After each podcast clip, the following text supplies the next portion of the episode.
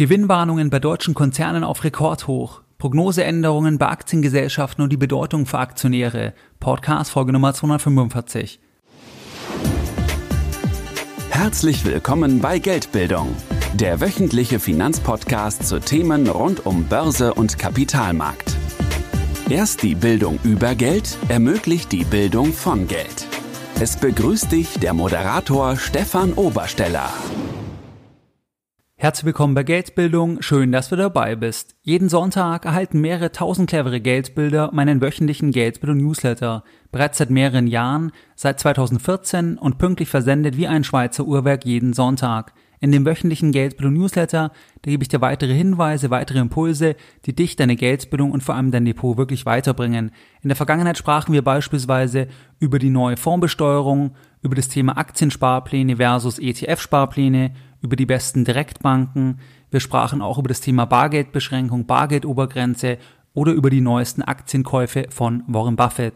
Wenn du hier noch nicht dabei bist, dann schließe dich uns gerne an und gehe jetzt auf www.geldbildung.de und trage dich direkt auf der Startseite mit deiner E-Mail-Adresse für den kostenfreien Geldbildung-Newsletter ein. Es wird beispielsweise auch anlässlich des vierjährigen Jubiläums von Geldbildung, das ist übrigens am 15.09.2018, da wird es auch spezielle Aktionen geben, von denen du dann nur im Newsletter entsprechend als Abonnent erfährst. In der heutigen Podcast-Folge Nummer 245, da sprechen wir über Gewinnwarnungen. Das heißt, was sind Gewinnwarnungen? Was ist das Gegenteil von einer Gewinnwarnung? Was ist die rechtliche Grundlage von Gewinnwarnungen? Im Kern geht es dabei um Insider-Informationen, das heißt kursrelevante Informationen, die nicht der Öffentlichkeit bekannt sind, die aber zeitnah veröffentlicht werden müssen, damit alle Marktteilnehmer diese Information haben und auf Basis von dieser neuen Information, zum Beispiel wir machen weniger Gewinn als erwartet, neue Anlageentscheidungen entsprechend treffen können. Wir schauen uns auch an, warum der Begriff Gewinnwarnung nicht optimal gewählt ist. Dann betrachten wir eine Analyse von der Wirtschaftsprüfungsgesellschaft Ernst Young. Und zwar schauen die seit dem Jahr 2011 entsprechend Firmen sich an, und zwar aus dem Prime Standard. Dort betrachten die die Prognoseänderungen und da ist es so, dass das erste Halbjahr 2018 ein Hoch darstellt in Bezug auf die Gewinnwarnungen bei Konzernen aus dem Prime Standard, wenn man sich immer das erste Halbjahr jetzt anschaut, zurückgehend bis auf das Jahr 2011, wo Ernst Young das Ganze begonnen hat. Wir schauen uns auch eine aktuelle Gewinnwarnung an von Continental und dort ist die Aktie besonders stark nach unten gegangen, weil das Vertrauen stärker erschüttert wurde gegenüber einer normalen, einfachen Gewinnwarnung. Das schauen wir uns auch an, was sind da die Hintergründe und am Ende gibt es ein kleines Fazit. Das heißt, was bedeuten Gewinnwarnungen für dich als Aktionär? Was hat es auch mit dem Quartalsdenken zu tun? Was bedeutet es auch in Bezug auf erwartete fundamentale Kennzahlen, zum Beispiel erwartetes KGV, erwartetes Kurs-Buch-Verhältnis? Was bedeuten Gewinnwarnungen hier für diese fundamentale Kennzahlen? Lass uns direkt loslegen. Was sind Gewinnwarnungen? Gewinnwarnungen, da geht es letztlich darum, dass der Vorstand, der Finanzvorstand das, was er kommuniziert hat, dem Kapitalmarkt nicht halten kann, weil es exogene Faktoren gibt, beispielsweise ungünstige Währungsentwicklungen, ungünstige wirtschaftliche Entwicklungen, die es unmöglich machen, die alte Meldung, die alten Gewinnerwartungen auch in die Realität zu übertragen. Das heißt, das kann einfach nicht gehalten werden und dann muss es eben über eine Ad-Hoc-Mitteilung veröffentlicht werden, dass die Gewinnerwartung korrigiert wird entsprechend. Und der Hintergrund ist eigentlich eine Insider-Information oder das Thema Insider-Informationen, weil letztlich ist es so, dass wenn jetzt der Vorstand erkennt, dass zum Beispiel wegen einem großen Auftrag, der wegfällt, das, was er dem Kapitalmarkt kommuniziert hat, nicht gehalten werden kann, dann ist es eine Insider-Information, die zeitnah, möglichst schnell allen Marktteilnehmern auch bekannt gemacht werden muss. Weil was ist eine Insider-Information? Da können wir uns Artikel 7 MAR anschauen, Marktmissbrauchsverordnung. Eine Insider-Information ist eine nicht öffentlich bekannte Information, die, wenn sie öffentlich bekannt werden würde, geeignet wäre, den Kurs von der Aktie erheblich zu beeinflussen. Das wäre ja der Fall, weil an der Börse wird die Zukunft gehandelt und da geht es immer um die zukünftigen Cashflows, Gewinne, Umsätze und so weiter, weil letzten Endes kauft man die Zukunft und die Zukunft wurde schon durch den Vorstand kommuniziert. Das erwarten wir in Zukunft. Auf Basis von dieser Erwartung bildet sich Angebot und Nachfrage, also das fließt ja damit ein. Und wenn jetzt die Erwartung nicht gehalten werden kann, dann wäre das natürlich sehr, sehr negativ für den Kurs, weil dann der Wert der Firma natürlich erstmal fällt entsprechend. Und das ist dann natürlich eine Insider-Information, die zeitnah veröffentlicht werden muss. Das wäre dann Artikel 17 MAR. Und zwar dort heißt es, Emittenten geben der Öffentlichkeit Insider-Informationen, die unmittelbar den diesen Emittenten betreffen, sobald wie möglich bekannt. Das heißt, wenn der Finanzvorstand erkennt, dass das kommunizierte Ergebnis nicht eingehalten werden kann, dann muss er so bald wie möglich entsprechend eine Ad-Hoc-Mitteilung rausgeben und veröffentlichen, dass er das Ergebnis nicht halten kann. Und das ist natürlich dann nicht unbedingt gut kurzfristig für den Aktienkurs. Das schauen wir uns auch gleich an bei der Analyse von Ernst Young entsprechend. Das Gegenteil übrigens von einer Gewinnwarnung, das wäre eine Gewinnerwartung. Das heißt, auch das muss veröffentlicht werden. Wenn der Finanzvorstand erkennt, dass er wesentlich mehr Gewinn im nächsten Quartal machen wird, beispielsweise gegenüber dem, was er kommuniziert hat, dann muss das auch entsprechend veröffentlicht werden. Und da kannst du auch wieder die zwei Paragraphen anschauen. Das Ganze wäre auch wieder extrem kursrelevant, weil wenn alle anderen diese Information hätten, dass die Firma mehr Gewinn machen würde, dann würde das den Kurs beeinflussen, ja. Und dann muss eben das, weil es eine Insider-Information ist, auch zeitnah entsprechend veröffentlicht werden. Was sind jetzt Gewinnwarnungen?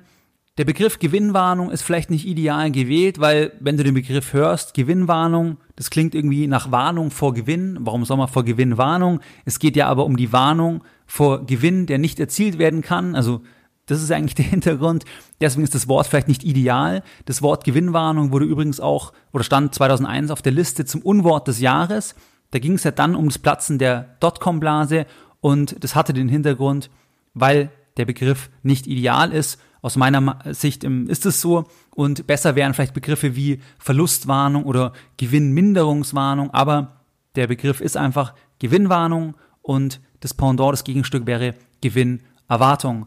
Lass uns jetzt entsprechend die Analyse von Ernst Young anschauen. Und zwar Ernst Young ist ja eine große Wirtschaftsprüfungsgesellschaft, wird ja auch als Big Four bezeichnet. Und zwar die anderen drei wären dann noch Deloitte, PwC und KPMG. Und Ernst Young führt seit 2011 eine Analyse durch in Bezug auf Prognoseänderungen von Aktien im Prime Standard und Prognoseänderungen, das ist der Oberbegriff und darunter fallen dann Gewinnwarnungen negativ, Gewinnerwartung positiv. Und hier ist es so, dass der Prime Standard, das ist eigentlich ein Marktsegment in Deutschland mit den höchsten Zulassungspflichten und mit den höchsten Transparenzstandards. Man kann es auch als Premium Eigenkapital Marktsegment bezeichnen.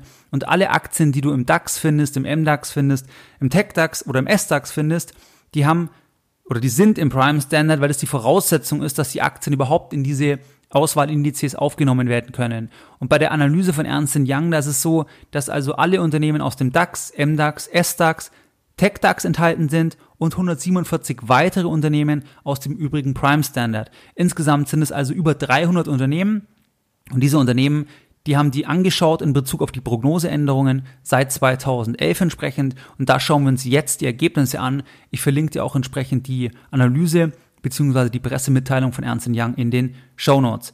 Die Ergebnisse sind wie folgt und zwar, dass im ersten Halbjahr 2018 42 Unternehmen Gewinn- und oder Umsatzwarnungen abgeben mussten.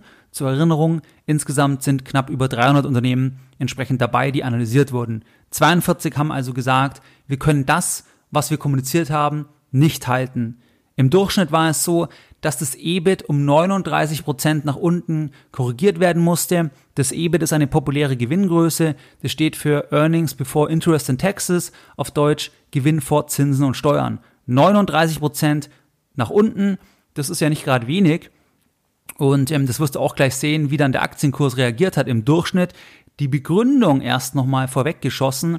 Da war es so, dass die Unternehmen zu 36 Prozent gesagt haben, dass wegen der Konjunktur, also wegen einer schlechteren Konjunktur, wegen dem Markt, wegen einem schlechteren Markt, musste das korrigiert werden. Das war eigentlich die Hauptbegründung. Da gibt es noch weitere Begründungen, Sondereffekte, Kosten, also mehr Kosten für Personal, Rohstoffe, dann Auftragsumsatzverschiebung, Währungseffekte, das waren noch weitere Gründe. Die Hauptbegründung aber war Konjunkturmarkt, das heißt, hier gab es Entwicklungen konträr zu den Erwartungen und negativ für das Unternehmen und das hat dazu geführt, dass es korrigiert werden musste.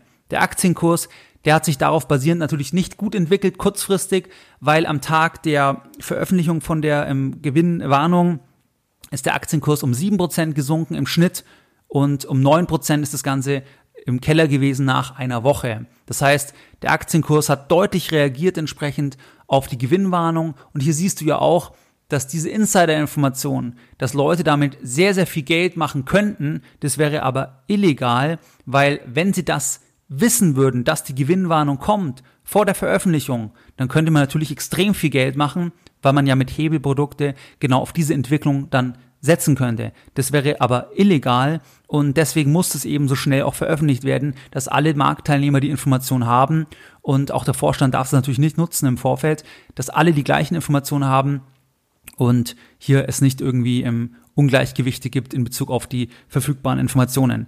Wie sieht's aus bei den Gewinn- und Umsatzerwartungen? Hier ist es so, dass ebenfalls 42, das sind zufällig die gleiche Anzahl an Unternehmen, die haben die Gewinne, Umsätze nach oben korrigiert und im Schnitt um 32 Prozent. Und auch hier war die Begründung überwiegend Konjunkturmarkt. Das heißt, 51 Prozent haben gesagt, wegen Konjunktur, wegen dem Markt haben sie den Gewinn bzw. die Umsätze nach oben korrigiert.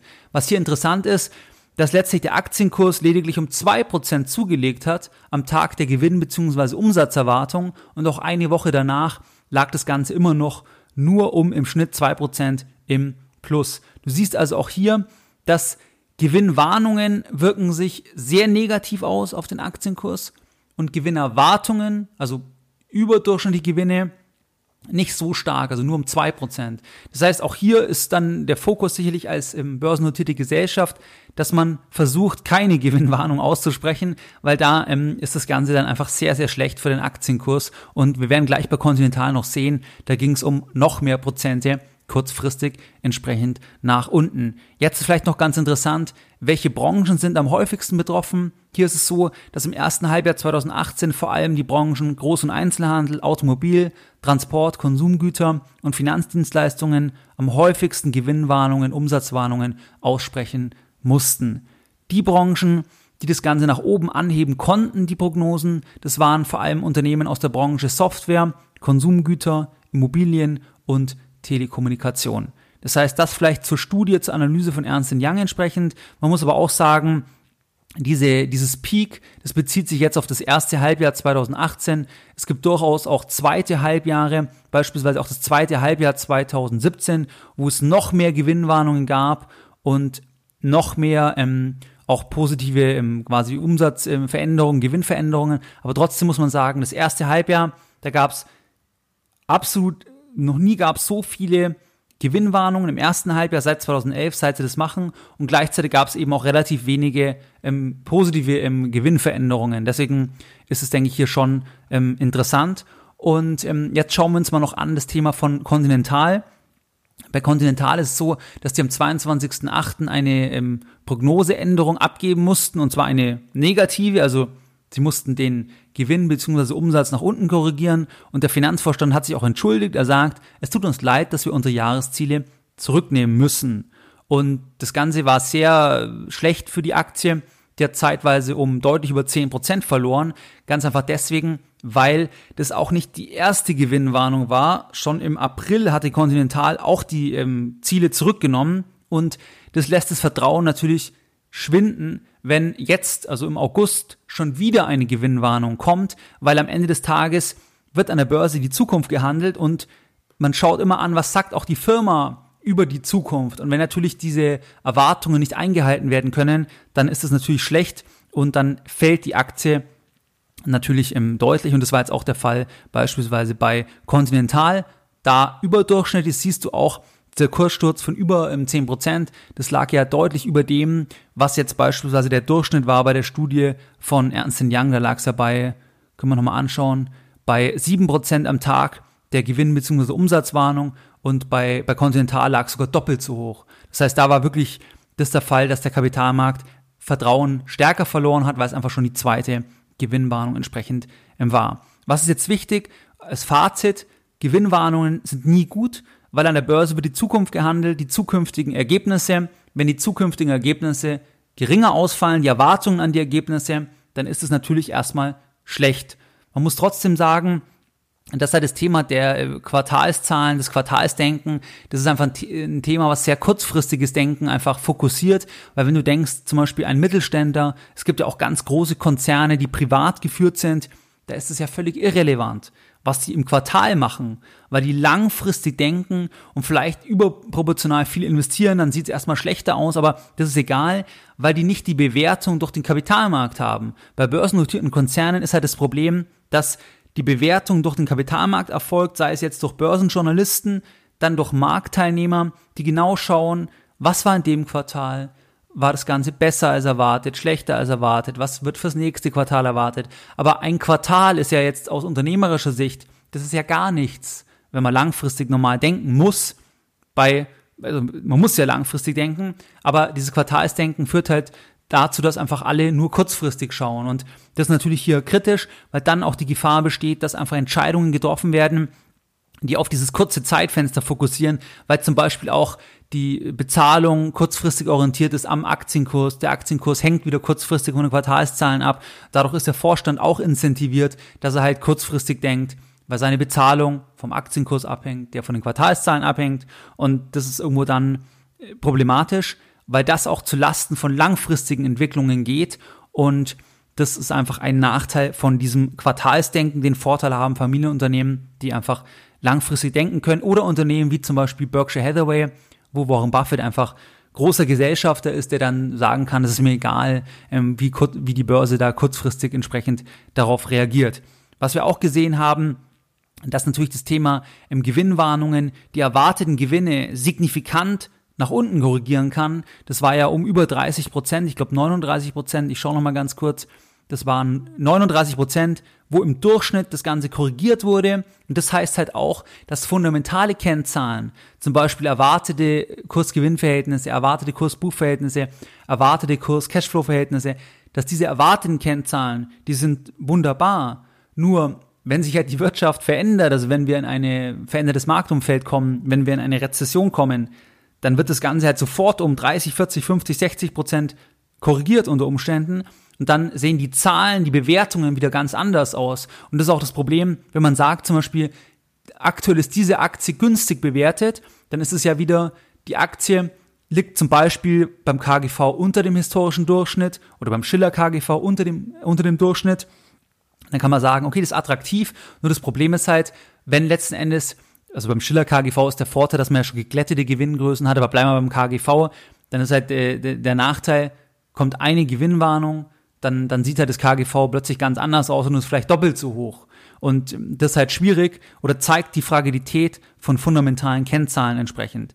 Dann ist es auch so, dass es sehr interessant ist, dass ähm, positive Meldungen, also wenn mehr Gewinn gemacht wird als erwartet, dass das gar nicht so großartig honoriert wird. Das heißt, das ist dann ein Thema Erwartungsmanagement. Das ist ganz wichtig für Konzerne, dass die die Erwartungen des Kapitalmarkts als ein großer Stakeholder auch einbeziehen und lieber tief stapeln, also lieber weniger Gewinn ankündigen und das halten können, statt zu viel und es nicht halten können, weil dann einfach Vertrauen verloren geht und Vertrauen ist generell natürlich an der Börse, bei Eigenkapital, auch bei Schulden, das Vertrauen ist das Allerwichtigste, weil letzten Endes bei jeder Investitionsentscheidung geht es immer um die Zukunft und du musst dich immer auf Zusagen, Einschätzungen, Aussagen von den relevanten Akteuren verlassen und da geht es ja im Kern immer um Vertrauen. Glaubst du, dass der das, was er sagt, machen kann? Und nur wenn du das glaubst, dann ist auch eine Bewertung gerechtfertigt.